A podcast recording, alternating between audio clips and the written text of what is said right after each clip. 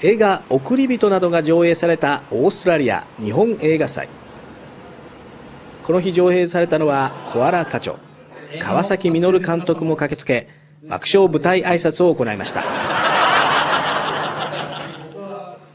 I've never seen something so ridiculous and funny in my life. It was great. you don't realise that the Japanese have such a good sense of humour. こちらシドニー市内にある書店に来ています。えご覧ください。このように日本でも人気のタイトルのコミックが山積みされています。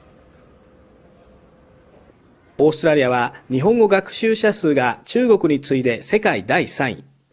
特にアニメや漫画に代表される日本のポップカルチャーに憧れて日本語を学ぶ若者が後を絶たないと言います。This is one of my favorites, Death Note. If you can see the So it's not really otaku des. It's, uh, you know, かっこいいね。大体7、8000冊ほど売れていますね。1位、2位を争う、えー、規模の売り上げを誇っています。